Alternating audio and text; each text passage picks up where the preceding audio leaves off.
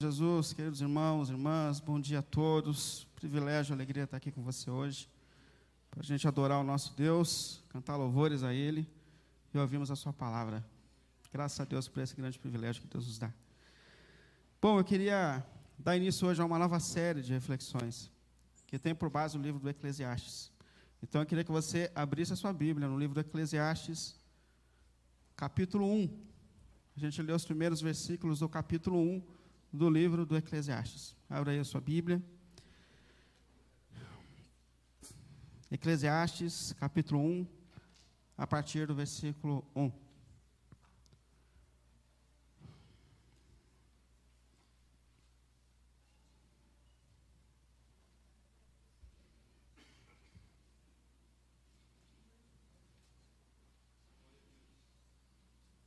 A gente tem alguns lugares aqui na frente ainda, se alguém quiser estiver aí no fundo, quiser passar para cá, tem lugar aqui, tá bom?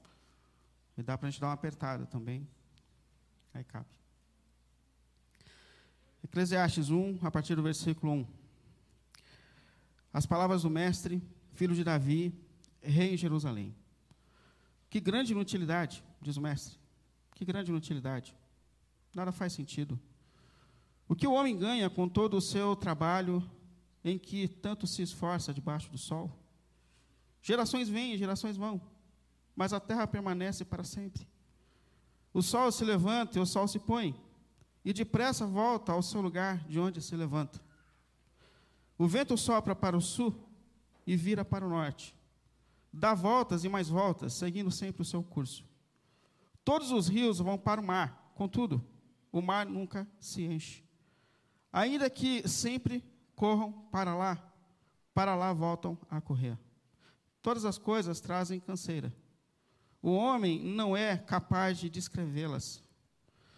Os olhos nunca se saciam de ver, nem os ouvidos de ouvir. O que foi tornará a ser, e o que foi feito se fará novamente. Não há nada de novo debaixo do sol. Diante das palavras amargas de Salomão, queria te convidar à oração. Colocarmos esse momento diante de Deus.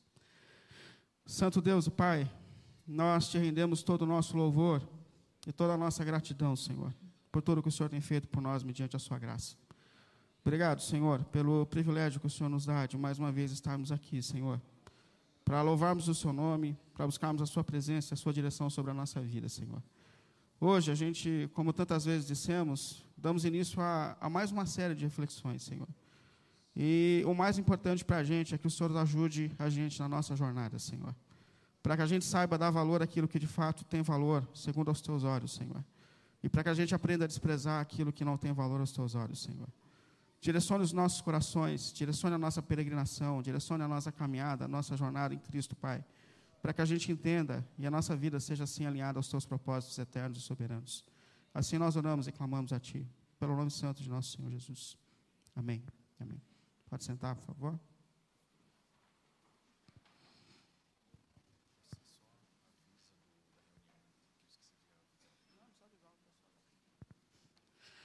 Bom, como eu disse, hoje a gente está dando início a uma nova série de reflexões. O tema dessa série é o que realmente importa. O que realmente importa. O nosso desafio é mergulhar nessa busca do sentido que Deus dá à vida. Porque é natural para a gente tentar buscar o sentido, buscar razão. Perguntas naturalmente surgem sempre no nosso coração a respeito do porquê da nossa existência. Ou seja, quais são as questões pelas quais nós de fato estamos sendo convidados a lutar nessa vida. O que realmente dá valor, dá significado à nossa caminhada, à nossa jornada, à nossa existência. Então é natural que surjam questões, por causa da sede que nós temos na alma, a respeito do propósito que a gente procura, para o sentido da nossa existência. E é interessante que, naturalmente, por instinto humano, a gente tenta encontrar o sentido. Então a gente se entrega a áreas da vida, como ao trabalho, como se a realização profissional fosse dar para a gente o sentido e o significado que a gente tanto procura. A gente mergulha, às vezes, no relacionamento, achando que aquilo que falta para a nossa alma vai ser suprido quando a gente encontrar a pessoa certa. Para alguns, o que falta é encontrar, ter filhos. Quando eu tiver um filho, aí sim, esse vazio da minha alma será preenchido.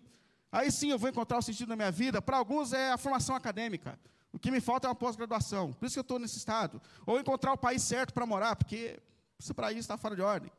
Então, é natural, diante das sedes naturais que existem dentro da nossa alma, que a gente procure caminhos, que a gente busque o sentido, que a gente tente encontrar o significado da nossa vida e da nossa existência.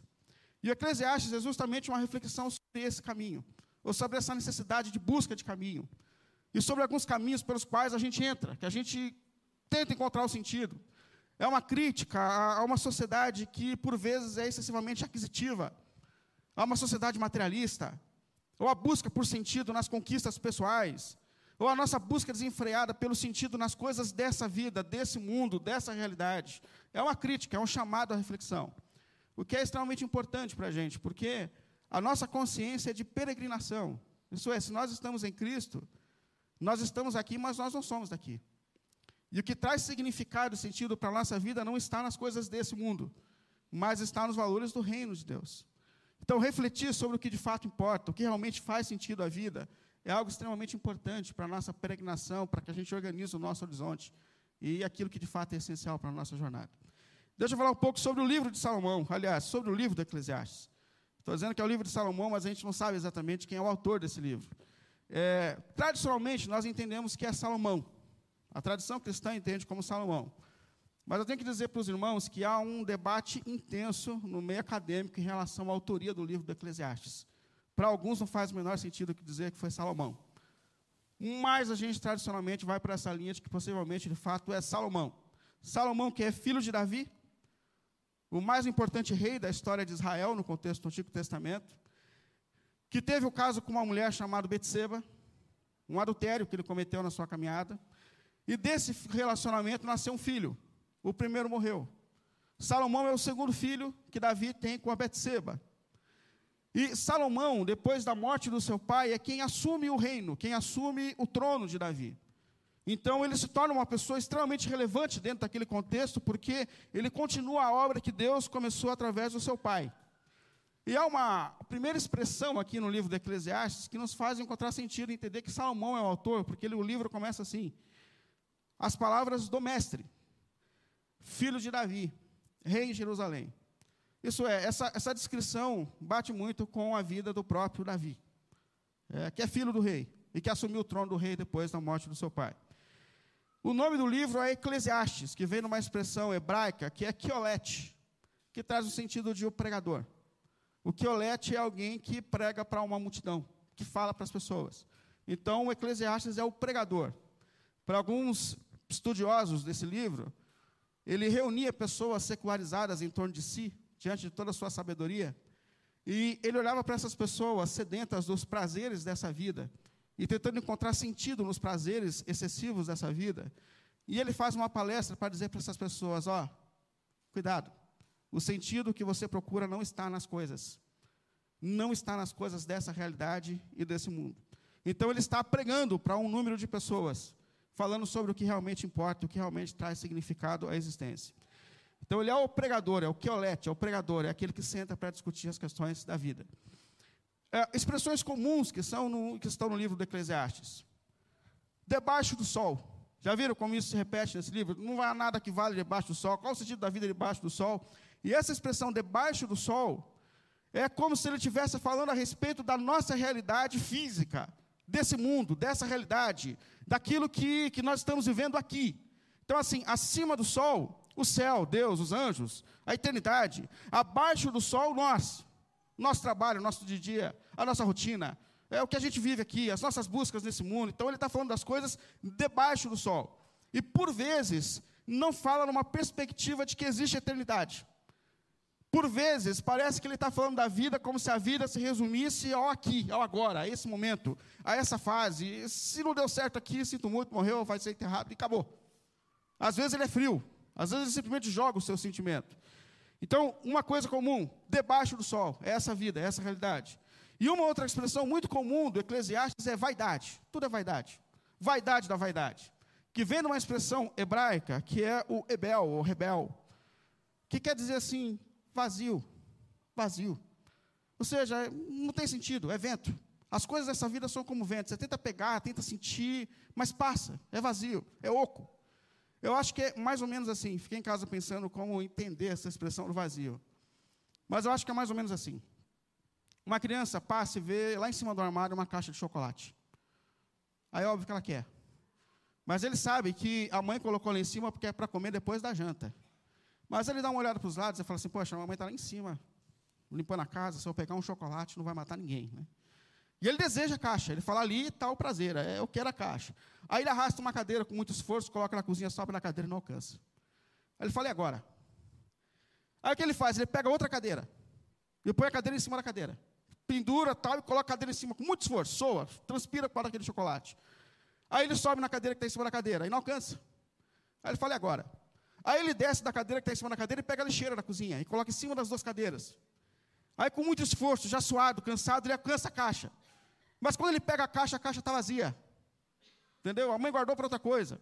E quando o Salomão fala desse vazio do sentido da vida, ele está falando justamente isso. A gente busca, busca, busca, como se, se o prazer tivesse ali. Quando a gente pega a caixa, ele fala, está vazio. Não é ali que a gente encontra o sentido, não é ali que a gente encontra o sabor da vida, o sentido da vida. Então a vida é vazia. Que é vazio. Ele fala no versículo 2: que grande inutilidade. Diz o mestre: é vento, é, que grande inutilidade. Nada faz sentido nessa vida. Nada faz sentido. A gente se esforça, se esforça, mas quando chega lá e, e, a gente não encontra o sabor, a gente continua correndo, é vazio. É isso que ele está querendo dizer para a gente. Portanto, a, a ideia aqui de Salomão é uma crítica ao nosso esforço excessivo por algumas coisas relacionadas a essa vida, como se elas fossem dar o sentido e o significado que a gente tanto procura. Mas quando a gente chega lá, o que a gente descobre é que não está lá. Que as coisas dessa vida não são capazes de preencher a nossa alma, de matar a nossa sede de vida. E uma coisa interessante é que o Salomão ele está extremamente bem, muito mal-humorado nesse livro. Porque esse livro é atribuído à velhice de Salomão. Salomão ele tem na Bíblia, tradicionalmente, três livros. O primeiro é Cantares, que ele escreve na sua juventude. Ele está apaixonado por uma moça chamada Sulamita. Salomão se apaixonou por uma moça chamada Sulamita. Então, são as palavras de amor que ele troca com essa jovem. Depois, ele escreve Provérbios, a sua sabedoria, escrevendo as pessoas que o buscavam para buscar sabedoria. Então, ele escreveu muitos e muitos provérbios, e alguns ficaram registrados como palavras de Deus. E, em terceiro, ele escreve Eclesiastes. E a gente considera esse livro um livro da sua velhice, da sua amarguez. Porque Salomão, ele é um homem que começa bem a sua jornada. Quando ele vai começar o reinado dele em Israel, Deus se aproxima dele e fala: O que, que você quer, cara? Aí ele fala assim: Eu quero sabedoria. Me basta, Senhor. Aí Deus, quando vê esse cara dizendo assim: Eu quero sabedoria, porque todo mundo pede dinheiro, todo mundo pede prosperidade, todo mundo pede. Você quer só sabedoria, tá bom, Senhor. E Deus fica feliz e dá muito mais do que isso. Mas em algum momento, na sua jornada, na sua caminhada, ele se perde. Ele se perde de Deus, ele se perde dos valores de Deus. E agora ele escreve esse livro amargo pelas frustrações que ele encontrou na sua jornada fora de Deus e fora do propósito de Deus na sua vida, na sua busca vazia, sem sentido. E ele não está bem, ele está amargo. É, e uma coisa que eu gosto do Eclesiastes é que assim, ele fala do coração. Ele não está falando do que o irmão sentiu, ele está contando a sua história. Ele joga para fora as suas dores, as suas inquietações. Aí o que ele fala? Primeiro, a vida é um tédio. A vida é um tédio. Eu estou cansado da vida. Eu estou cansado da rotina da vida. Versículo 4, ele fala assim: Olha, gerações vêm e gerações vão, mas a terra permanece para sempre. Ou seja, todo dia nasce gente, todo dia morre gente. Aí, se você mandasse um WhatsApp assim para Salomão, amargo, e dissesse assim: Salomão, nasceu meu filho. Eu falei: daí? Você não viu o tanto de criança que nasceu hoje? Salomão, morreu meu pai. Eu falei: Você não viu lá o tanto de gente sendo sepultada? Qual o sentido disso? Tédio, todo dia a mesma coisa. Estou entediado com esse negócio, todo dia a mesma rotina, nasce gente, morre gente, daí? Perdi o sentido, não vejo sentido. Aí no versículo 5 ele fala assim: o sol se levanta e o sol se põe, e depressa volta ao lugar de onde se levanta. Aqui ele está falando a respeito da rotina da vida. Ou seja, todos os dias são iguais. Eu olho pela minha janela, eu sei que o sol vai nascer naquela posição, ele está falando. Ele nasce todo dia naquela posição. E no fim do dia eu sei que ele vai se pôr ali. Tédio, tédio, a vida é um tédio. Todos os dias são iguais. Não há nada de novo debaixo desse sol. E é curioso aqui, porque se realmente ele está fazendo uma crítica, ele está fazendo uma crítica para Deus, né? Porque quem estabeleceu o sol que nasce, o sol que se põe, foi Deus. Isso está no Gênesis. Mas quando a gente está amargo, até com Deus a gente reclama. Até com Deus a gente acha que há algum problema em relação aos seus propósitos e projetos. Versículo 6. Ele fala: o vento sopra do sul e vira para o norte, e dá voltas e voltas, seguindo sempre seu caminho. O cara está tão mal-humorado que até o vento está irritando ele.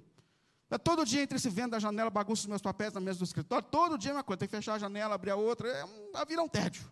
A vida é um tédio, dá uma olhada ao vento, vai entrar aqui, eu falei, já conheço o ritmo da vida, não tem nada de novo, não tem nada de novo.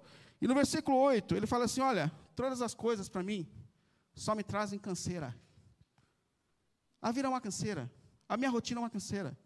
Todo dia tem que acordar de manhã, troca as crianças, leva para a escola, volta da escola, aí a gente briga no caminho, aí a gente volta, toma café, e depois eu trabalho, depois eu volto, aí acaba o dia, tem que dar banho, é uma briga na hora de dar o banho nas crianças. É, todo dia, todo dia eu mesmo som dentro de casa, todo dia eu estou cansado.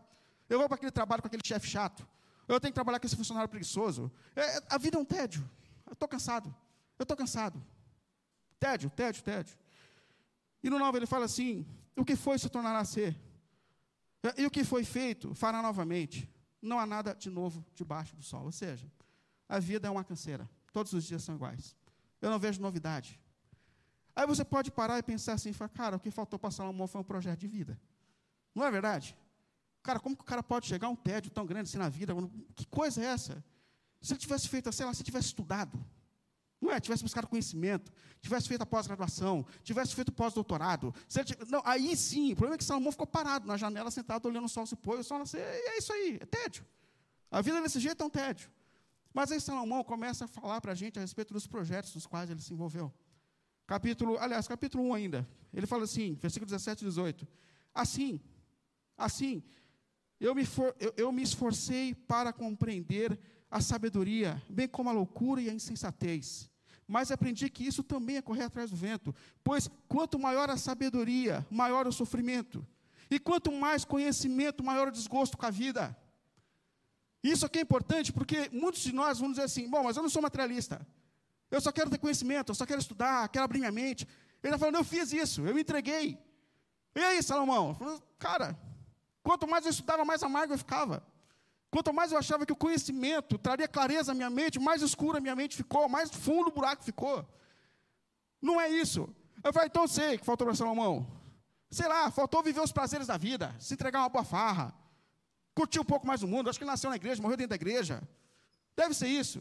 Mas aí ele fala assim no versículo, agora no capítulo 2, versículo 13, ele fala assim: Decidi me entregar ao vinho e as coisas extraordinárias dessa vida. Ou seja, me, me joguei na vida. Como diz meu tio, virei uma vida louca. virei uma vida louca. Me entreguei aos prazeres dessa vida, fui de balada em balada, me entreguei aos prazeres, cheguei bêbado em casa todo dia, me droguei, fiz um monte de coisa errada. Um monte de coisa errada. Falei, cara, não matou a minha sede. Não estava lá. Falou, o que faltou para ele foi sucesso profissional, uma sede da nossa geração.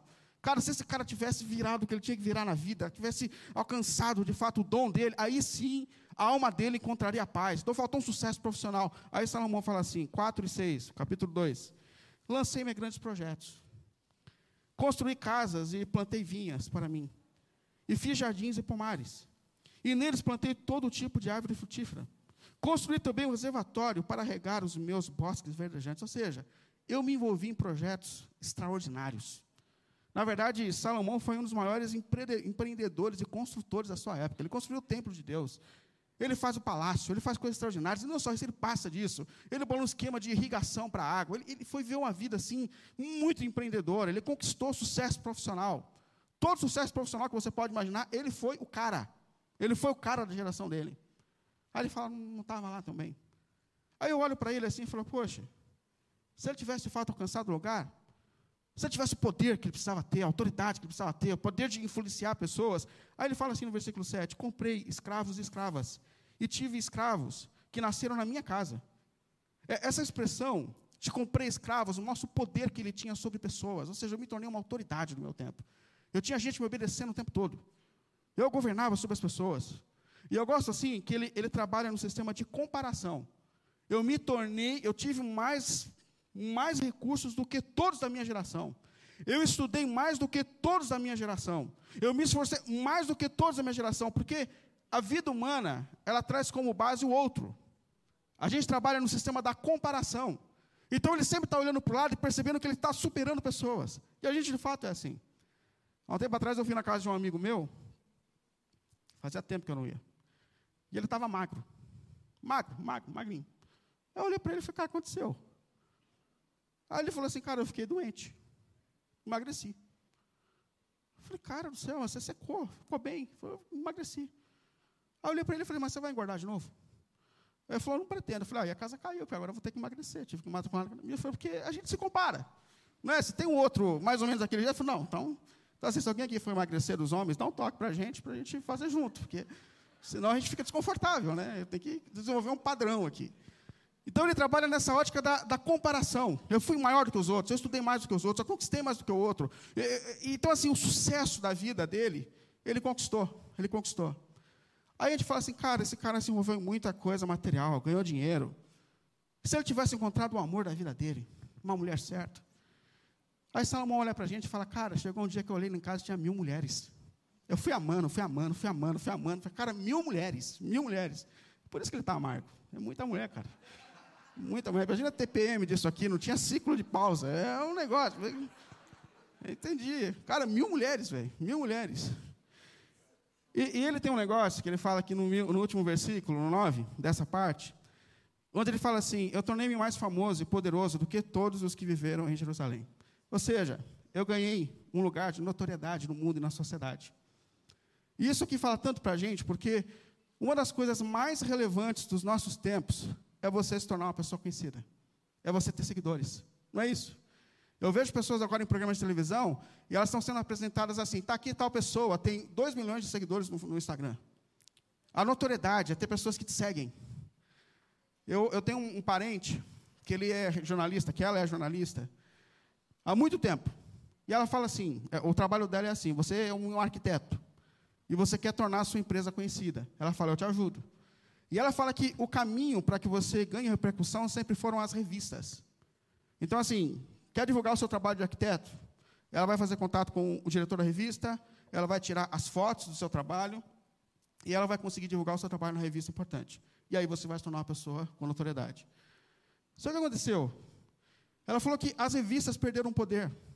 E agora o poder está na mão de pessoas, por causa das, das redes sociais, do Instagram. Então, assim, para ela conseguir vender o produto, ela tem que alcançar a Anitta.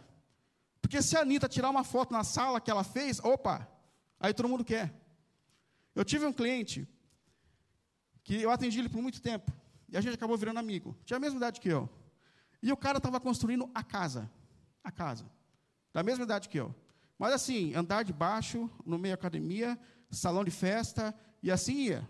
Uma casa que era a casa. Eu sempre quis saber o que, ele fazia, mas eu não perguntava porque eu tinha vergonha. Né? Mas aí um dia ele me contou, ele falou assim, William, sabe como eu ganho dinheiro? Eu falei, não sei, eu queria saber, né? Vai que Aí ele falou assim: sabe como ganha dinheiro? Eu falei, cara, não. Ele falou, eu sou administrador, mas eu nunca exerci administração. Ele falou, eu tenho um amigo pessoal que tem uma pequena confecção de roupa. E essa confecção tem uma marca, desconhecida, para vender no centro de São Paulo, no Brás, no Sé. Ele falou, um cara simples. E ele tinha uma marca e ele fabricava boné. E o, o nome da marca ficava aqui na frente do boné. Cara, um dia, do nada, o Neymar apareceu com o boné dele. Do nada, apareceu numa entrevista tal com o bonezinho dele, lá numa entrevista, num ambiente social apareceu. Ele falou assim: do dia para a noite a vida dele mudou.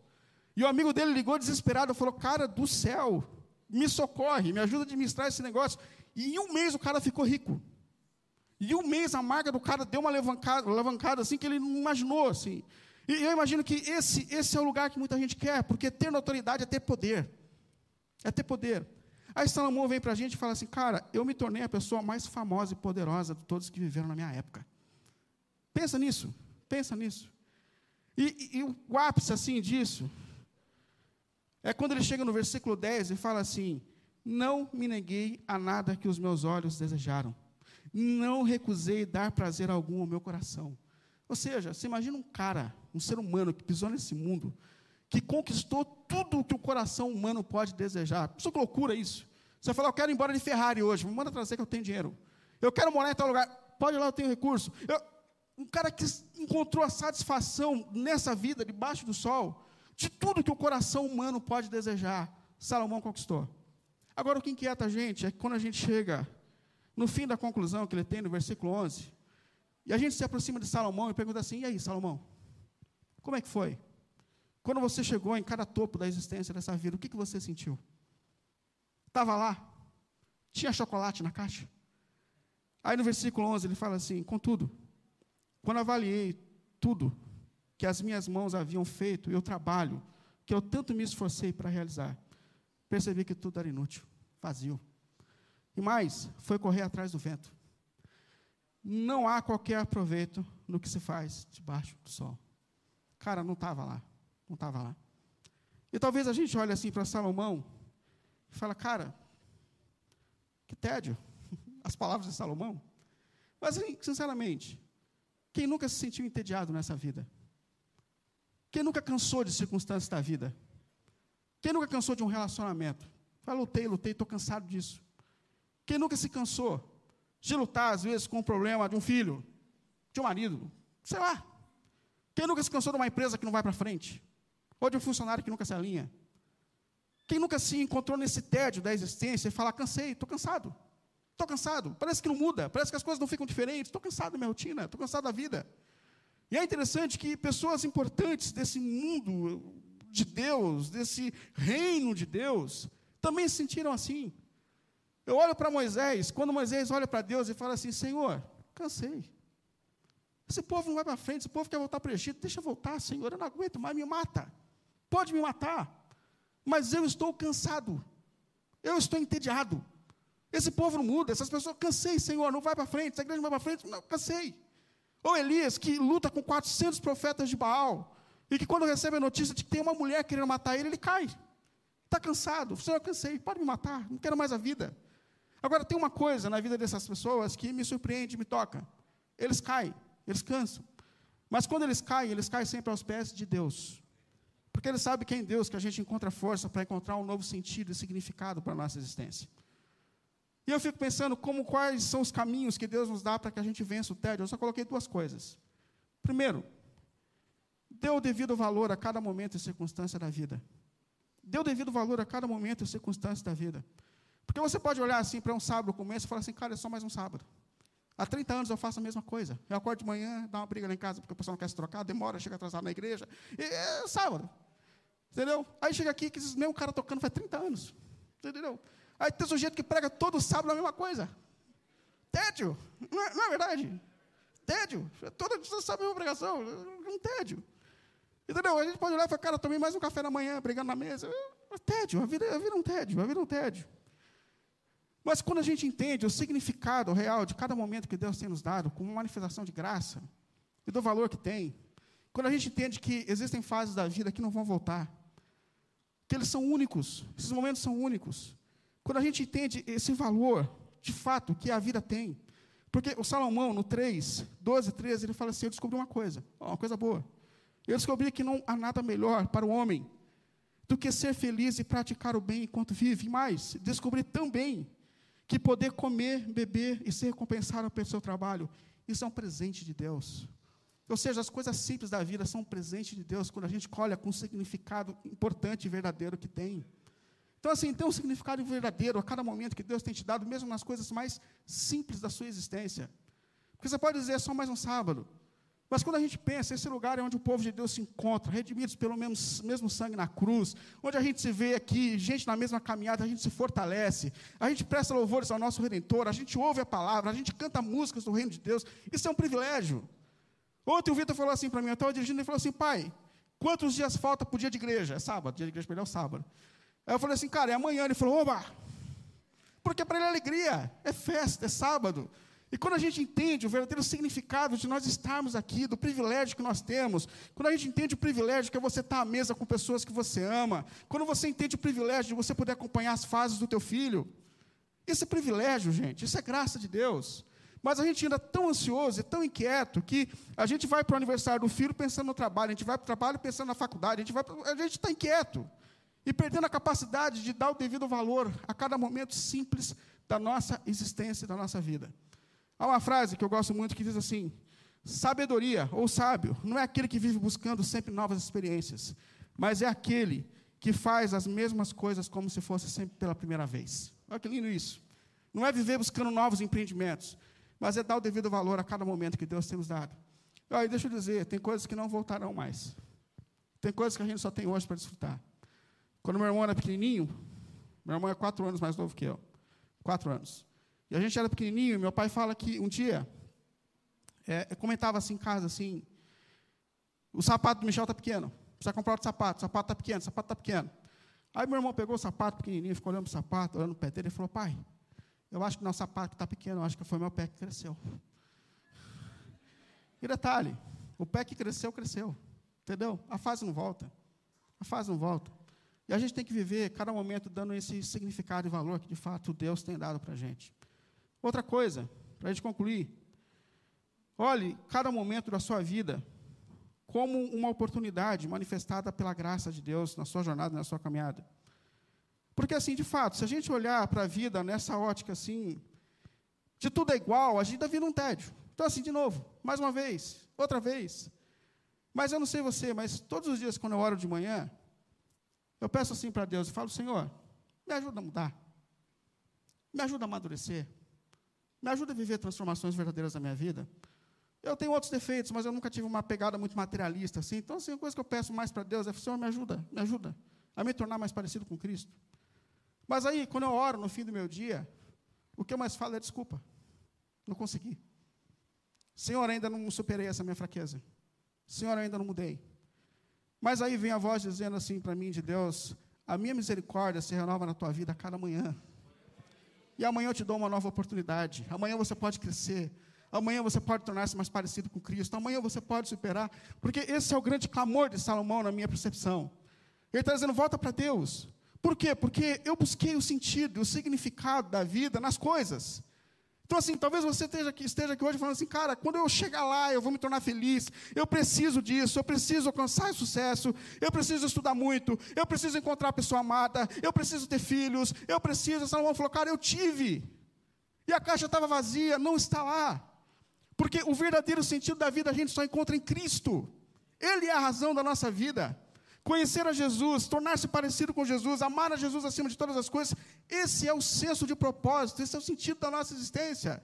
Por isso que Jesus fala assim: olha, eu vim para que vocês tenham vida, e vida em abundância, porque é no nosso relacionamento com Cristo, é na vontade de Cristo que a nossa alma de fato encontra o suprimento e a saciedade que nós tantos procuramos na nossa existência. É em Cristo, é em Cristo, é em Cristo. Essa é a grande sacada do filho pródigo, porque ele vai para o mundo, ele desfruta de tudo, mas no fim da vida ele volta para a casa do pai, porque o verdadeiro sentido e prazer da vida não está lá, está aqui, na presença de Deus, na vontade de Deus, na palavra de Deus, na família de Deus. É aqui que nós encontramos o sentido da vida, é em Cristo, é em Cristo, é em Cristo. E eu queria concluir justamente chamando essa reflexão. Primeiro, dê o devido valor a cada oportunidade que Deus tem te dado hoje. Olhe de uma maneira especial privilégio de poder estar na igreja dia de sábado. Olha de maneira especial o café da manhã com a tua família. Perceba que o desafio da vida não, é, não são as novas experiências, mas é dar o devido valor a cada experiência que Deus tem te dado hoje. Então, olhe em nome de Cristo, em nome de Cristo, dando o devido valor ao ato de que você ainda pode pegar o seu filho no colo, que você ainda pode sentar na mesa com algum dos seus pais, que você ainda pode reencontrar a sua comunidade. Olhe com devido valor, não jogue fora essa oportunidade da graça que Deus tem te dado a cada dia, a cada dia. Mas em segundo, pense sobre os seus valores. Porque o problema da vida, irmão, o problema da vida não é a gente estudar, namorar, casar, ter filho, o problema não é isso. O problema da vida é o significado que a gente tem encontrado nas coisas dessa vida. E Deus deixou um cara chegar lá, percebe? Deus deixou um cara chegar lá, não sei o que você sonha como se fosse o caminho da tua vida e o que vai dar sentido à sua existência. Deixa eu te dizer, um cara chegou lá. E antes de morrer, ele voltou e falou: Cara, não está lá, não está lá. O sentido da vida está em Deus. Tema ao Senhor, guarde os seus mandamentos, porque esse é o sentido da existência. E eu oro a Deus para que Deus encontre os nossos corações abertos nessa jornada onde a gente tenta encontrar o sentido da vida. Para que Ele nos fale, nos direcione e manifeste sobre nós aquilo que de fato tem valor nessa jornada, nessa peregrinação, como seguidores de Cristo que nós somos nesse mundo. Amém? Que Deus ajude a encontrar o verdadeiro sentido da vida a cada dia. Vamos ficar em pé.